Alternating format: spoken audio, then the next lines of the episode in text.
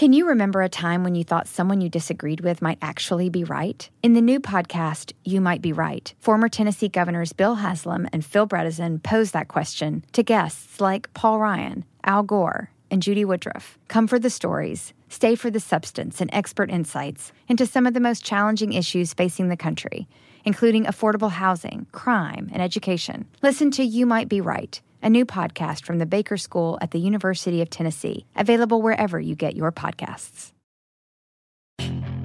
Puedes hacer dinero de manera difícil, como degustador de salsas picantes, o cortacocos, o ahorrar dinero de manera fácil con Xfinity Mobile. Entérate cómo clientes actuales pueden obtener una línea de un límite intro gratis por un año al comprar una línea de un límite. Ve a es.xfinitymobile.com. Oferta de línea o límite gratis termina el 21 de marzo. Aplican restricciones. Xfinity Motor requiere Xfinity Internet. Velocidades reducidas tras 20 GB de uso por línea. El límite de datos puede variar.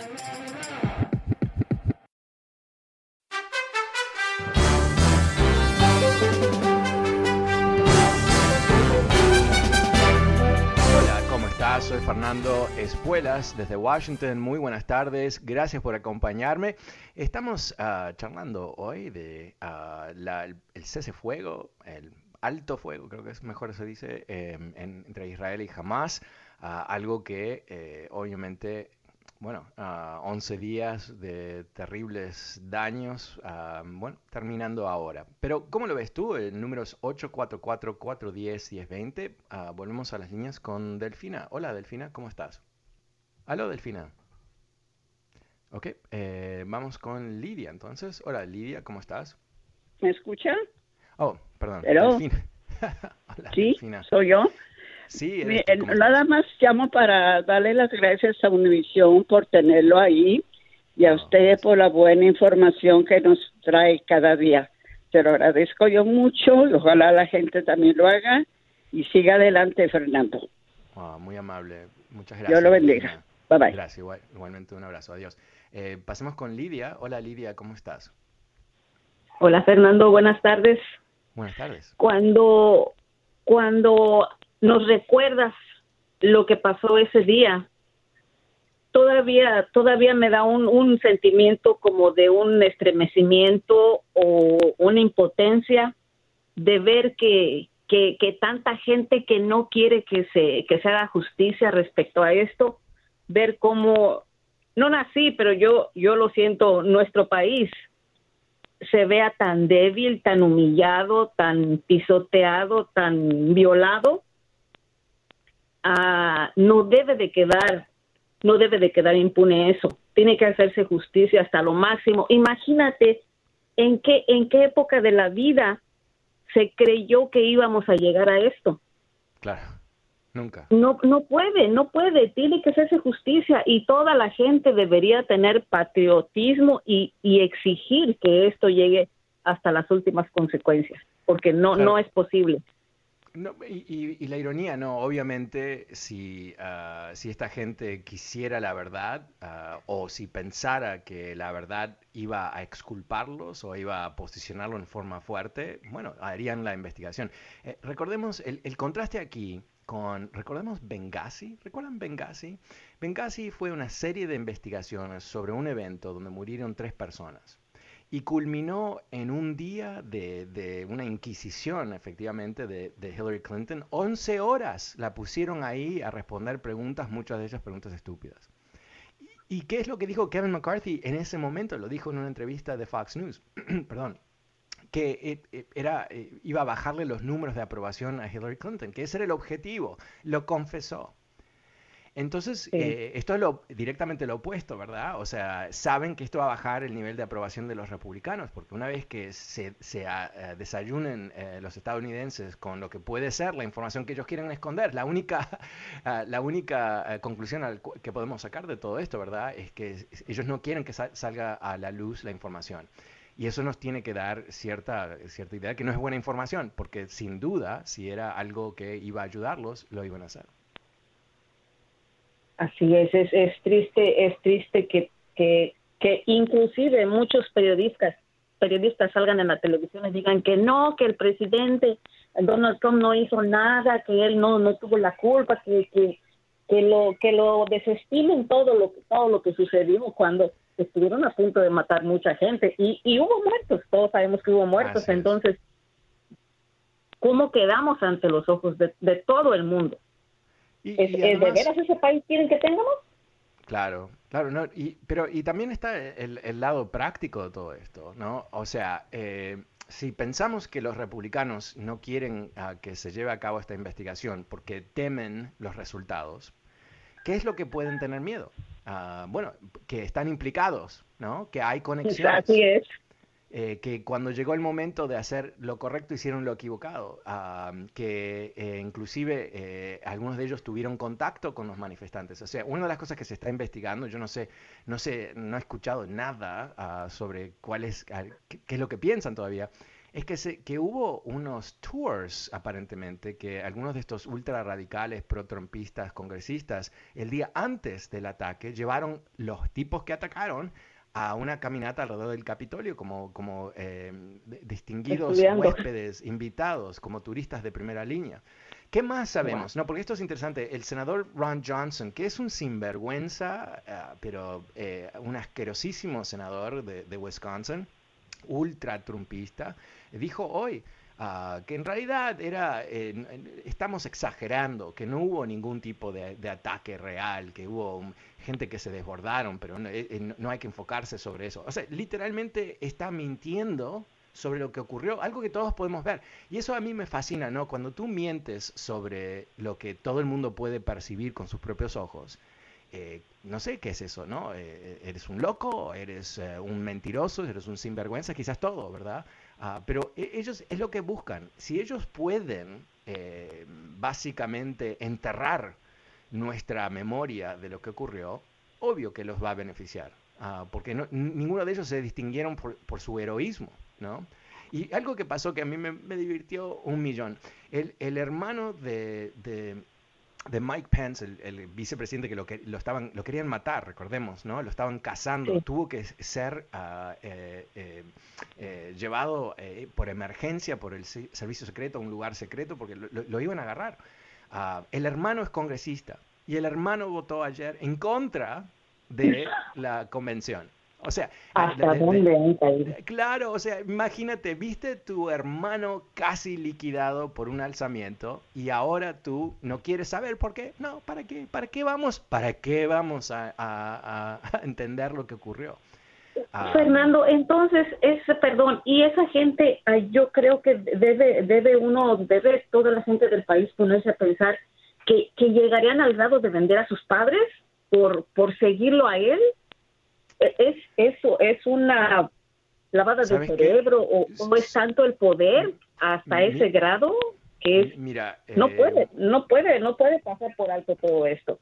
¿Sabes qué? Eh, cuando vemos eh, eh, países uh, que están gobernados por partidos totalitarios, ¿no? los comunistas, los nazis, todo ese grupo, uh, aunque tienen diferentes ideas pero usaban mismos mecanismos, una de las cosas que esos regímenes hacen constantemente es dividir la gente, dividir a las familias. Eh, darle a los niños, por ejemplo, un concepto del Estado que el Estado es el padre de alguna manera y, es, una forma de patriotismo. Eh, si, ves que tus padres hacen algo mal, los entregas, ¿no?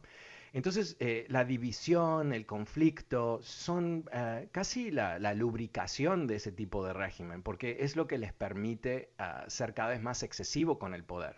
Uh, es, o sea, eh, es, yo, yo, estoy convencido, aunque no tengo pruebas, o sea, ten, ahí están los pedacitos, ¿no? Una de las cosas, yo lo he comentado esto en otros momentos, yo soy altamente disléxico, ¿no? Que para mí tiene una cantidad de inconvenientes realmente no muy divertidos. Pero, pero hay un elemento de lo que yo tengo, que cómo funciona mi cerebro, que es que yo puedo ver diferentes pedacitos de información y conectarlos. Todos hacemos eso, obviamente. Pero de alguna manera, porque soy disléxico, absorbo información de una forma diferente. Ok, en muchos casos no beneficioso, en este caso bastante beneficioso. Entonces, yo creo que tengo una de esas visiones de lo que ocurrió aquí. Que la respuesta a Donald Trump de por qué no tomó acción ¿Por qué no pidió ayuda? Ah, pidió, es presidente. ¿Por qué no ordenó al Pentágono actuar inmediatamente en el momento que se dieron cuenta que, se había desbordado, que había un ataque? ¿no? Eh, ¿Y por qué no lo hace? Yo pienso que es porque él estaba esperando a ver si podía tener éxito. Yo creo que es eso. Yo creo que es tan simple como eso, ¿no?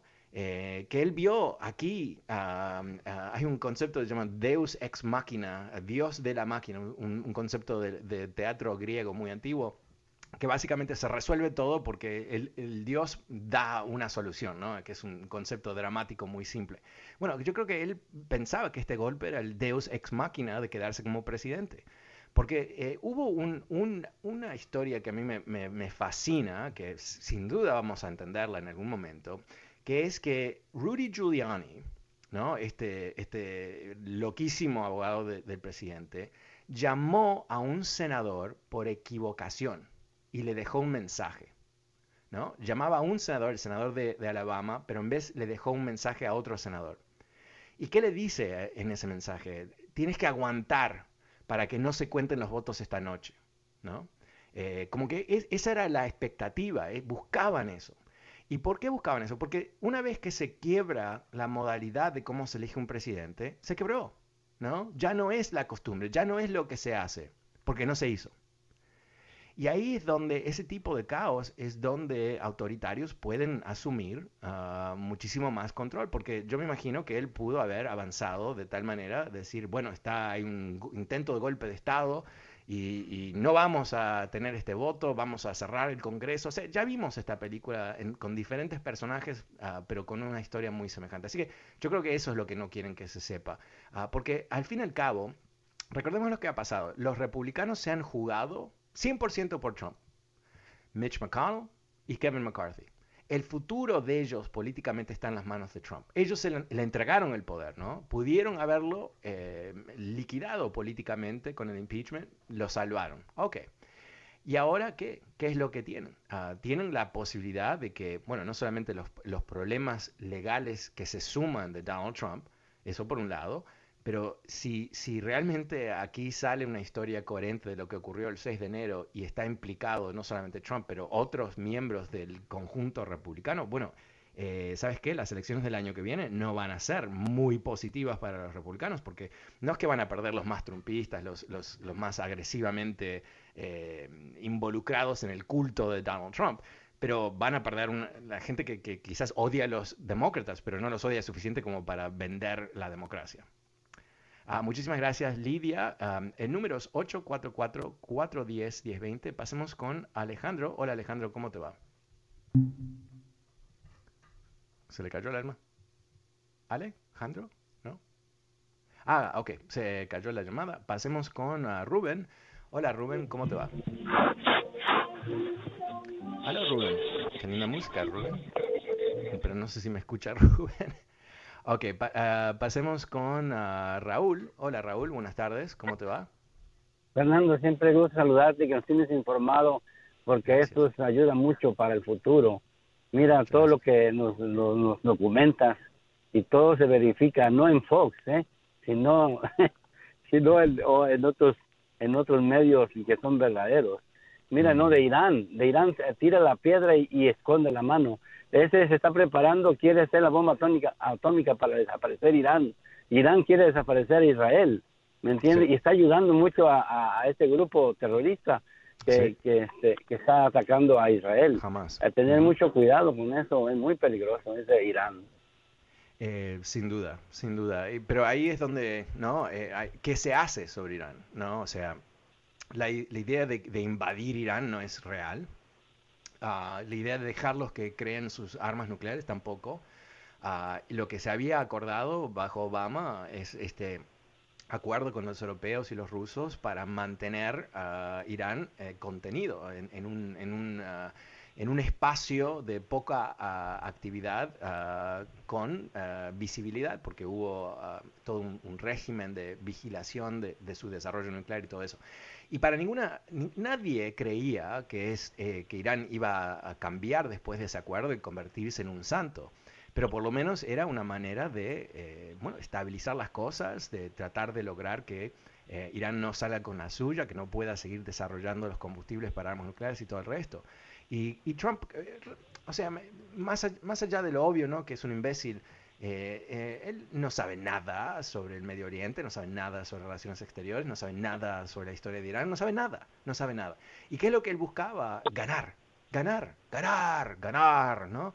Y, ganar, ¿qué era para él? deshacer todo lo que había hecho Obama, ¿no? o sea, tan absurdo como eso, pero en realidad es eso.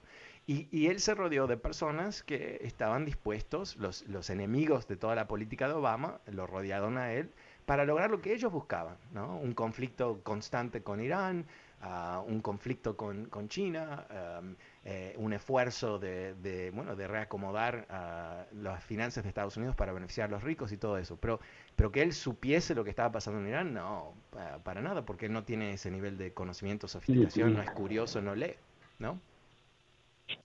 Sí. Ok, muchas gracias. Uh, gracias.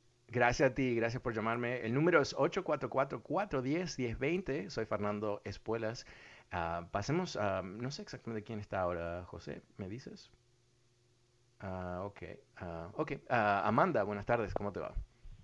Aló, Fernando, eh, qué gusto de escucharte. Todos los días estoy pendiente de tu programa y veces estoy en la tienda y salgo corriendo porque no quiero perder un minuto. Muy amable, gracias. Eh, me, mis respetos, Fernando. Gracias por informarnos todo lo que está pasando y ha pasado. Eh, pues eh, he aprendido un poco de política gracias a ti. Y yo creo que otro Fernando eh, no lo hay ni lo va a ver. Mis respetos, Fernando. Tú sí que te sabes, tú que lo sabes todo. Eh, gracias, gracias por ayudarnos, por informarnos y, y, a esas personas que se hacen los locos que te llaman y que tienen dudas y que quieren que tú les expliques, por favor no te desgastes.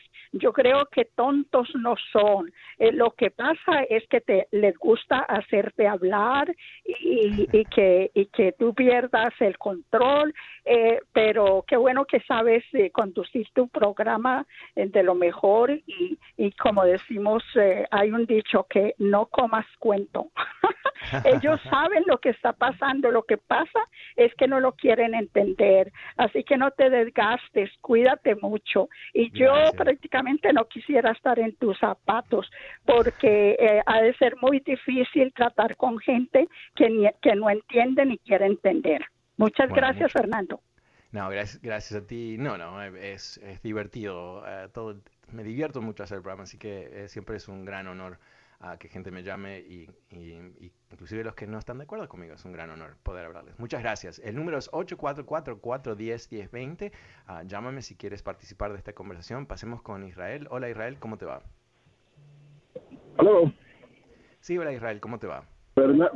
Fernando, buenas tardes. Mira, quiero dar mi opinión, no sé si estoy equivocado, ¿no? Yo soy republicano, pero nunca voté por Trump ni la primera ni la segunda vez, ni pienso votar tampoco por él, ¿no?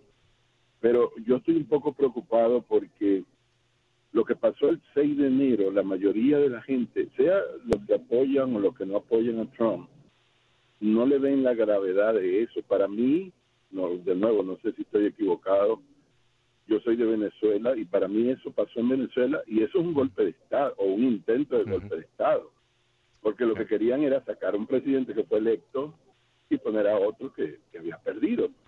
Eso es, un, es el concepto de un golpe de Estado, pero la mayoría de la gente o las personas, no importa de qué lado estén, sean demócratas o republicanos, la preocupación mía es que no están viendo la gravedad de eso. Eso es un atentado a la democracia de este país. Pero, parte de lo que, pasa, ¿no? sé si tengo que preocuparme o no, soy muy exagerado, pero... No, no, no, mira, eh, tus, tus instintos sudamericanos están totalmente correctos, ah, son mis instintos sudamericanos también, porque obviamente nuestros países, yo soy de Uruguay, vivieron momentos muy feos, ¿no? En tiempos, en las últimas décadas en particular, Ah, donde sistemas democráticos fueron destruidos por uh, regímenes ah, autoritarios muy feos, ¿no? Y por supuesto, lamentablemente, tu país sigue ah, completamente atrapado por ese monstruo maduro, ¿no? Y, y toda la destrucción masiva que ha llevado a cabo de lo que antiguamente era el país más rico de América Latina. Es, es, es, es una, una tragedia. Pero aprendamos de todo eso, ¿no? Sistemas que parecen totalmente estables no son. Eh, no importa cuántas reglas haya, ah, eh, si hay una persona dispuesta a liderar una especie de revolución en contra de esas reglas, lo, va a hacer. Y si encima esa persona es muy bueno a manipular masas, como es el caso de Trump, bueno, ahí hay un problema muy grave. Lo hemos visto con Chávez, por supuesto, ¿no? No, no nos olvidemos que, que Chávez hizo un, golpe de Estado? Eh, terminó en la cárcel. El, presidente electo de, democrático de Venezuela lo perdonó para tratar de limar asperezas. ¿Y qué hizo? Se presentó en las elecciones y ganó. Y ganó como un populista, ¿no? El, vie- el viejo truco de, de- de Perón. ah, regaló todo el dinero de Venezuela hasta que no hubo más dinero. Y después se murió, pero no, por lo menos tuvo la- el buen sentido de morirse antes de, de la ruina total. Pero en fin, eh, tenemos algo semejante aquí, tenemos eh, ah, algo que, que realmente, más allá de Trump, porque esto eh, a veces, eh, y yo soy totalmente culpable de esto, eh, obsesiona a Trump, ¿no? Porque ¿cómo, cómo, cómo pudimos haber tenido un presidente de Estados Unidos? No no- esta no es la, la República de Cucamonga, ¿no? O sea, es Estados Unidos. Un imbécil, un imbécil malévolo encima. Y rodeado de, de gente, de, de- de- vampiros, ¿no? Chupándole la sangre al, a- al resto del país, a- eh, a- castigando inmigrantes, eh, maltratando a todo tipo de personas, insultando y todo el resto. Y yo creo que, que lo que tenemos ahora es un Donald Trump que no se va, ah, porque no, no lo echan, y no quiere irse tampoco, por supuesto. Ah, pero más que eso, un partido republicano totalmente contaminado por, por, por Trump. Eh, cuando, cuando tú pierdes la noción de lo que es eh, recto y correcto, cuando tú pierdes el sabor de la verdad, ¿no? Y, piensas que puedes mentir constantemente y que no hay ninguna consecuencia, y que hay gente que te sigue igual, entonces se quiebra el concepto mismo de la democracia. La democracia eh, tiene conflicto, tiene choque, pero se basa sobre qué? Sobre cierta realidad compartida. Eh, te, te doy un ejemplo, ¿no? En, en 1941, cuando Estados Unidos es atacado el 7 de diciembre de 1941 por el Imperio de Japón en Pearl Harbor, eh, la flota Pacific, del Pacífico de, de Estados Unidos mayoritariamente destruida en un ataque sorpresa. Los estadounidenses no se pusieron a debatir si los japoneses eran buenos o malentendidos o, por- o si había algún problema. No, fueron a la guerra. Después, en el proceso democrático, hubo choque de cómo hacerlo, cómo pelear, dónde ir, todo, todo lo que tú quieras. Pero que hubo una guerra, hubo una guerra. Estados Unidos, sabemos porque nos, nos dijeron todas las agencias de seguridad de Estados Unidos, todas. Y después una investigación del Comité de Inteligencia del Senado que está controlado por los republicanos, todos nos dijeron que Rusia atacó las elecciones de Estados Unidos en el 2016 y una vez más en el 2020. Sabemos eso. Esto no es debatible, es, igual que cuando los japoneses atacaron a Estados Unidos. Pero ¿cuál es la diferencia? Imagínate, imagínate si Franklin Roosevelt, después del ataque, dice, bueno, pero no, porque yo no creo que hay evidencias de todo esto. Sí, claro, hay, la flota está destruida, pero ¿sabemos quién está detrás? Y, y los japoneses, ¿por qué harían esto? Y los japoneses me han dicho que no fueron ellos. Yo les voy a creer a los japoneses. O sea, un concepto es, es cómico, es- ni tan cómico, pero es patético, ¿verdad? Y acá tenemos un presidente que estuvo cuatro años mintiendo sobre el ataque, que él se benefició del ataque. Él no hubiera sido presidente en el 2016 sin el ataque.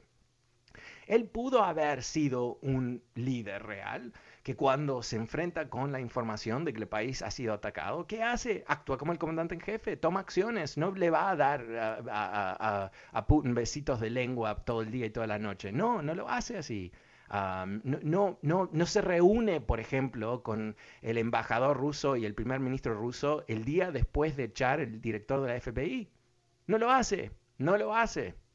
Tampoco hubiera echado el director de la FBI. Entonces, eh, estamos frente a una situación, yo creo, eh, Israel, que, que, eh, si no nos despertamos, si no nos damos cuenta que realmente es tan serio como lo que hemos visto, va a ocurrir otra vez más. Porque si, si tú eres latinoamericano y no te das cuenta que así es como funciona este tipo de golpe de Estado, bueno, estabas durmiendo en Latinoamérica. Yo no estaba durmiendo. Yo recuerdo a los militares. Quizás Israel tú también. Bueno, me he quedado sin tiempo. Muchísimas gracias. Mañana es tema libre en el programa. Llámame y cuéntame qué estás pensando. Pero ahora me he quedado sin tiempo. Muchísimas gracias. Buenas tardes. Chao. You might be right. It's simple, but something you almost never hear in politics today, with each side more concerned about scoring political points than solving problems. I'm Bill Haslam, a Republican. And I'm Phil Bredesen, a Democrat. We're former Tennessee governors, and we invite you to listen to our podcast, You Might Be Right. Join us and guests like Al Gore, Paul Ryan, Judy Woodruff, as we take on important issues facing our country. Listen and subscribe to You Might Be Right, a new podcast from the Baker School at the University of Tennessee. Hacer dinero de manera difícil, como degustador de salsas picantes, o cortacocos, o ahorrar dinero de manera fácil con Xfinity Mobile. Entérate cómo clientes actuales pueden obtener una línea de un límite intro gratis por un año al comprar una línea de un límite. Ve a es.xfinitymobile.com. Oferta de línea o límite gratis termina el 21 de marzo. Aplican restricciones. Xfinity Mobile requiere Xfinity Internet. Velocidades reducidas tras 20 GB de uso por línea. El límite de datos puede variar.